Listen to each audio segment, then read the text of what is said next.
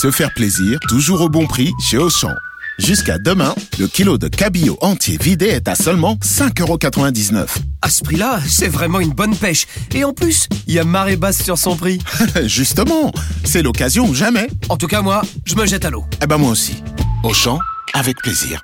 5,99€ le kilo de cabillaud entier vidé avec tête. Pièce de 2 à 4 kilos élevée en Norvège. Liste des magasins Auchan équipés d'un rayon marée traditionnel sur Auchan.fr. Vous écoutez RMC. Face à face.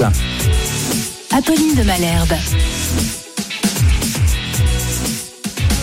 Il est 8h33 sur RMC et BFM TV. Bonjour Gabriel Attal. Bonjour Apolline. Vous êtes le ministre délégué chargé des comptes publics, autrement dit ministre du budget. On va évidemment parler sous avec vous, notamment de ce quoi qu'il en coûte qui était terminé. Et puis comme le Covid revient, je vais vous demander si le quoi qu'il en coûte pourrait revenir aussi. Mais d'abord, pas de panique, on va tenir l'hiver. Voilà ce que nous dit euh, Emmanuel Macron. Moi, j'ai hyper envie de me dire pas de panique, on va passer l'hiver.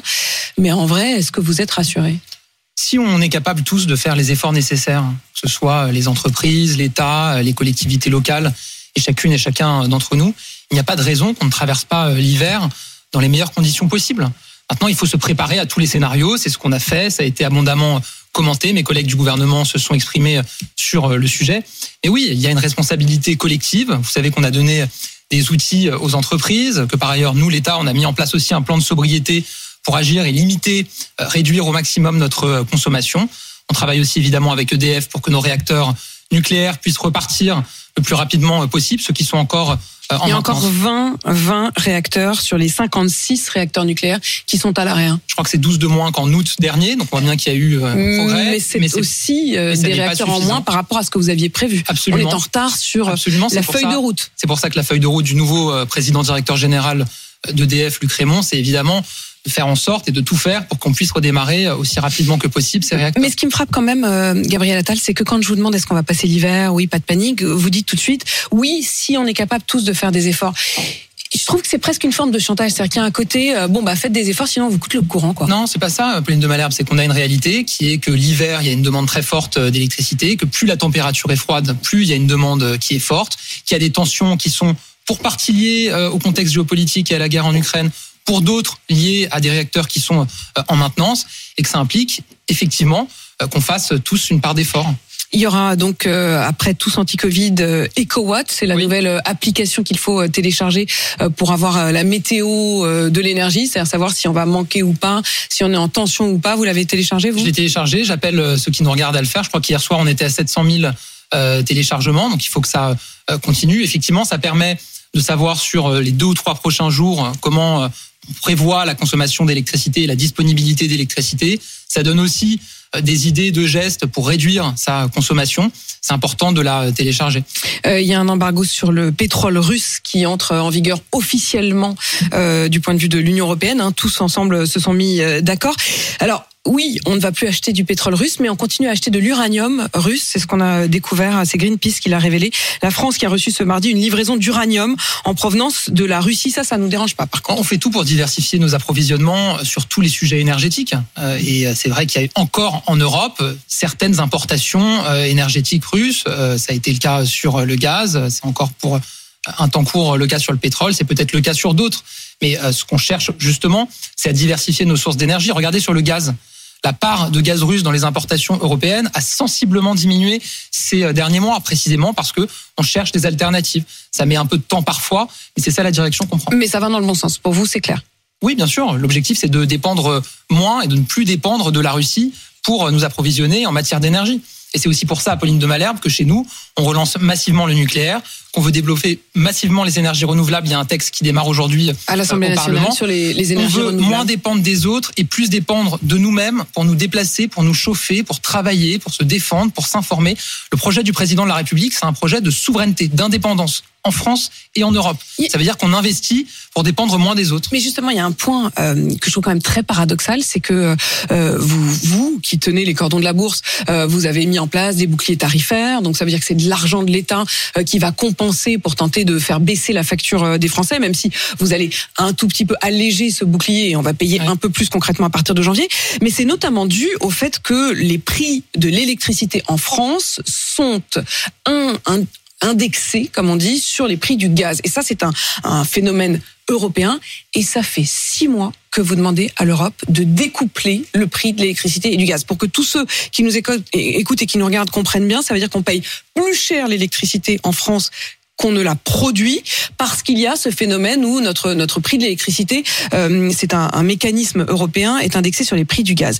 Euh, le 30 août dernier, Bruno Le Maire, le ministre de l'économie, a dit il y a une urgence absolue à découpler le prix de l'électricité et du prix du gaz. L'Espagnol et le Portugal ont été autorisés à le faire. Il y a eu une réunion des ministres de l'énergie dès le 9 septembre. Il y en a eu une autre le 30 septembre. Il y en a eu une autre le 21 octobre et on n'a toujours pas découplé les prix de l'électricité et du gaz. Celle qui est importante, c'est celle du 21 octobre parce qu'il y a une forme d'accord de principe pour y travailler. Mais c'est vrai, Apolline de Malherbe, qu'au niveau européen, vous le savez, on doit prendre des décisions à 27 et que parfois sur certains sujets, ça prend plus de temps que sur d'autres parce que quand vous avez un, deux, trois pays qui euh, bloquent, eh ben vous pouvez pas avancer. C'est vrai que les Espagnols et euh, les Portugais ont eu une forme de dérogation parce qu'ils sont pas dans la même situation que nous, ils sont pas interconnectés comme euh, on l'est. C'est une péninsule ibérique, mais ça fait partie des sujets sur lesquels on continue à travailler. Dans l'attente, qu'est-ce qu'on fait? D'abord, on fait baisser, on fait tout pour faire baisser le prix du gaz, puisque vous avez raison une partie du prix de l'électricité est calculée sur le prix du gaz. Donc plus vous faites baisser le prix du gaz au niveau européen, c'est absurde? Enfin, dire, quand on regarde, moi j'ai refait euh, le constat tout ce, de Malherbe sur le fait que se dérouler. Je me dis quand même, le, en, en, août, on a notre ministre euh, de l'économie qui dit c'est une urgence absolue, et euh, on est donc euh, trois, quatre mois après et on n'a toujours rien. Un, le constat sur le fait qu'il faut réformer le marché européen de l'énergie, on l'a fait et c'est ce qu'on pousse. Deux, oui, sur ce sujet-là, ça ne va pas assez vite à notre sens. Mais, mais est-ce qu'à un moment il ne faut pas aller vers la désobéissance, c'est-à-dire que bah. est-ce qu'il ne faut pas à un moment dire attendez, on va pas attendre l'été quoi? Vous avez Le problème il est pendant l'hiver, on est déjà en vous décembre. Avez, vous avez certains qui disent bah, à ce moment-là sortons du marché européen de l'énergie comme ça, euh, on sort des règles qui euh, effectivement parfois peuvent paraître euh, absurdes. Mais si on fait ça, qu'est-ce qui se passe? C'est-à-dire qu'on peut plus importer d'énergie de nos voisins européens? On a bien vu tout à l'heure dans la discussion qu'on a qu'on n'en produit pas suffisamment aujourd'hui. Et donc ça voudrait dire qu'on se retrouverait avec un blackout si on faisait ça. Donc nous, on doit rester dans le marché européen de l'énergie il faut le faire. à payer plus cher notre électricité. Il faut le faire évoluer. Il faut le faire évoluer. C'est ce à quoi on travaille. On a vu sur d'autres sujets au niveau européen que ça semblait au départ impossible et qu'on avait réussi à avancer rapidement sur la question du Covid et des vaccins, sur la question du plan de relance. On a obtenu un accord au niveau européen. on est en décembre, pour s'endetter en janvier, en février. Je suis totalement d'accord avec vous, mm. Apolline de Malherbe. Euh, et encore une fois, la réunion euh, du Conseil des ministres européens de l'énergie qui s'est tenue le 21 octobre pour moi, constituer une forme d'avancée euh, en la matière. On va évidemment continuer à se battre sur le sujet. La France qui bosse, c'est votre nouvelle priorité, Gabriel Attal. On est passé d'ailleurs euh, du quoi qu'il en coûte au combien ça coûte, aussi parce que euh, vous voulez que les aides soient mieux ciblées, notamment pour ceux qui travaillent et qui ne s'en sortent pas. Euh, je voudrais qu'on revienne sur la question du dispositif gros rouleur, parce que sur les prix du carburant, la ristourne, elle a déjà été allégée, elle va disparaître au 1er janvier au profit d'un dispositif qu'on appelle gros rouleur. Ça va marcher comment? D'abord, vous avez raison, on doit soutenir davantage les Français qui travaillent. Et notamment quand on parle de carburant, les Français qui travaillent et qui utilisent leur voiture pour aller travailler. On doit cibler davantage nos aides. La ristourne carburant, ça a coûté 8 milliards d'euros sur l'année 2022. C'est l'équivalent du budget du ministère de la Justice sur une année. On ne peut pas se payer une ristourne à vie et donc on doit cibler davantage nos dispositifs. Le choix qu'on fait, c'est de les cibler sur ceux qui travaillent. Et donc le premier critère pour bénéficier de l'indemnité gros rouleur, je l'appelle gros bosseur, parce que ce sera de travailler.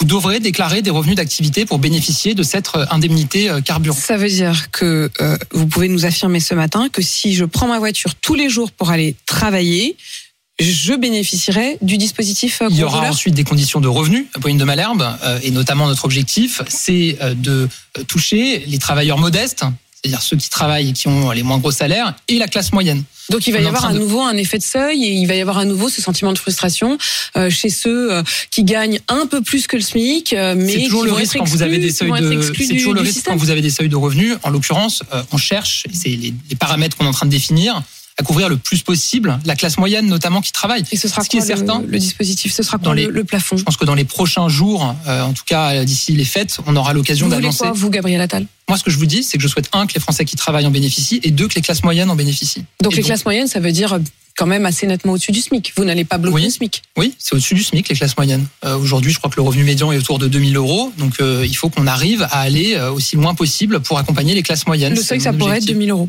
je suis pas là en train de vous faire une annonce. Encore une fois, il y a des arbitrages qui seront rendus par euh, la première ministre et le président de la République.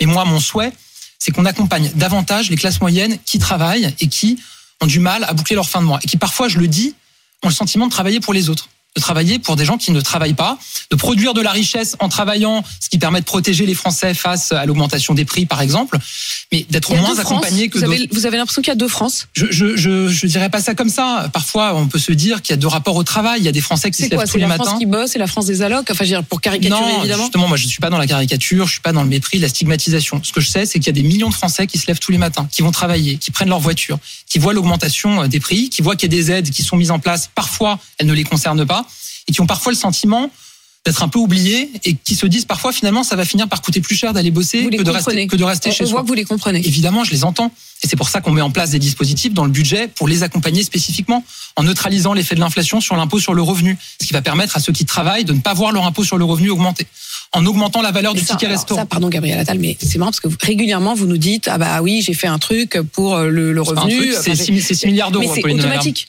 Non, c'est pas automatique. Chaque année, vous décidez, vous votez si oui ou non. Il y a eu une année où ça n'a pas été fait. plusieurs années. Non, il y a eu plusieurs années. Et quand vous avez un tel niveau d'inflation, vous, légitimement, vous posez la question de savoir si vous le faites. Ça coûte 6 milliards d'euros. Si on prenait pas cette mesure, Enfin, ça coûte 6 milliards d'euros. C'est-à-dire que, en fait, à partir du moment où il y a l'inflation, en effet, si vous n'indexez pas, Oui. c'est pas à vous que Si ça on ne prenait- 6 milliards d'euros, c'est aux Français. Exactement. vous paieront C'est- 6 mais milliards de plus. Exactement. donc, Si on ne prenait pas cette mesure, les Français paieraient 6 milliards d'euros d'impôts de plus. On a supprimé la contribution à l'audiovisuel public, la redevance télé. Ça, c'est les classes moyennes. 138 euros qu'elles auraient dû euh, payer. On prend une mesure importante par ailleurs dans le budget pour 2023. Oui, mais on a l'impression à chaque fois que c'est des vases communicants. Il y a eu l'histoire de la taxe on d'habitation et de la taxe Attendez, je, je termine avec la dernière. ça, je termine avec la mesure. On augmente le plafond pour le crédit d'impôt sur la garde d'enfants. Vous avez beaucoup de Français de classe moyenne qui travaillent, qui doivent faire garder leurs enfants. Ça coûte de l'argent, une crèche, une assistante maternelle. Aujourd'hui, le crédit d'impôt, il est plafonné à 2300 euros de dépenses pour la garde d'enfants. On l'augmente de 50%, ça veut dire que ça va être 3500 euros le plafond euh, en 2023. Ça, c'est une mesure pour les classes moyennes qui travaillent. Donc vous voyez, on cherche systématiquement des mesures qui permettent d'accompagner nos concitoyens qui bossent, qui se lèvent tôt le matin, qui créent de la richesse et qui nous permettent ensuite, grâce à la richesse qui est créée, de prendre des mesures pour protéger les Français. Alors certains prennent leur voiture, d'autres prennent les transports pour se déplacer. La RATP, il manque 450 millions d'euros à Valérie Pécresse pour boucler le budget d'Île-de-France Mobilité. Est-ce que vous allez lui donner ces sous? Il y a effectivement euh, un besoin de financement pour euh, Île-de-France Mobilité. Moi, je rappelle que les transports, c'est une compétence régionale, pas une compétence de l'État. Moi, ce que je dis à Valérie Pécresse, c'est que les franciliens ne sont pas un tiroir caisse sur lesquels on peut pomper en augmentant euh, indéfiniment le pass Navigo, et l'État non plus n'est pas un tiroir caisse. Et parfois, je trouve qu'il y a une forme de paradoxe. Quand on a passé toute une campagne présidentielle à expliquer que l'État dépense trop, que l'État crame la caisse, et systématiquement aller demander à l'État d'être garant quand on a des difficultés, il y a une forme de paradoxe. Donc moi, ce que je dis, Le problème, c'est que soit c'est vous qui payez, soit c'est les mais- usagers. C'est-à-dire que soit vous mettez les 450 millions, soit elle va augmenter le prix du pass Navigo. ce que je dis, c'est qu'on va continuer à travailler avec elle. C'est un dossier qui est suivi à très haut niveau par la première ministre, par les ministres concernés. On va continuer avec elle pour trouver des solutions, pour l'aider. Mais il faut qu'elle nous aide à l'aider en regardant ce qui, les autres, les autres possibilités qui existent pour, euh, pour le financement.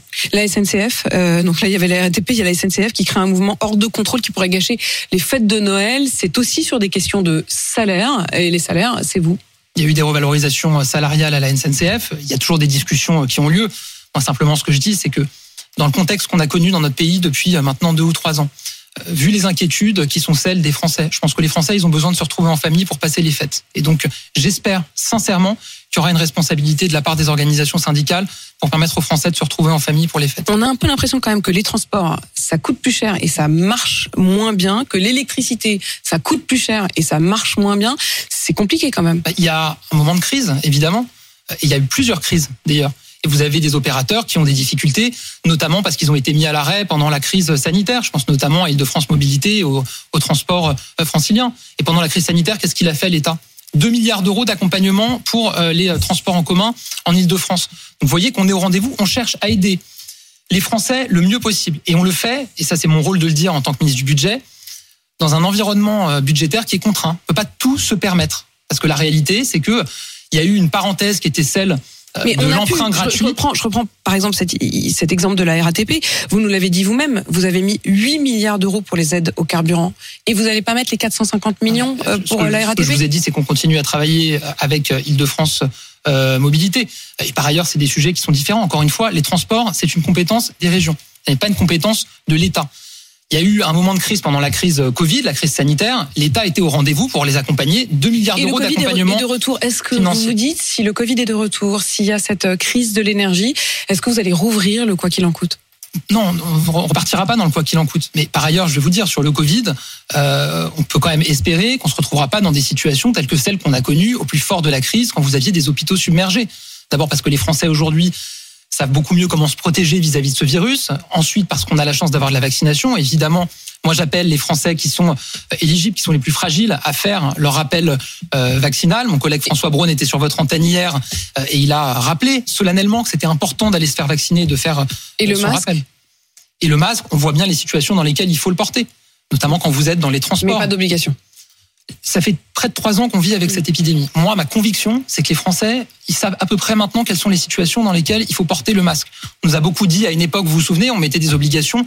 Vous infantilisez les Français, on est assez grand pour savoir quand est-ce qu'il faut mettre le masque. Donc les Français sont assez grands pour savoir aujourd'hui, et il n'était pas il y a deux ans, mais parce qu'il pourquoi? Parce que Je pense que ça fait trois ans qu'on vit avec cette épidémie, que les Français, ils savent les moments qui sont les plus à risque. Effectivement, quand on est dans un métro où il y a beaucoup de monde, quand on est dans un train où il y a beaucoup de monde, bah, c'est bien de mettre le masque. Et où il y a d'autant plus de monde qu'effectivement il y a moins Oui, de métro et, sûr. et- et moins de trains. On, on y revient. Euh, un mot aussi sur la lutte contre les fraudes, parce que ça aussi c'est dans votre euh, portefeuille. Vous êtes euh, aussi le ministre des douanes euh, et vous allez lancer aujourd'hui un grand plan de lutte contre les fraudes au tabac. Ça va marcher comment? On fait un constat, c'est que la vente et le trafic de tabac de contrebande explosent dans notre pays. Si je vous donne quelques chiffres, il y a cinq ans, il y avait un peu plus de 200 tonnes de tabac qui étaient saisies euh, en France. L'an dernier, on était à 400. Et cette année, on sera probablement au double, c'est-à-dire à 800 tonnes. On est déjà à 600 tonnes en, en 10 mois.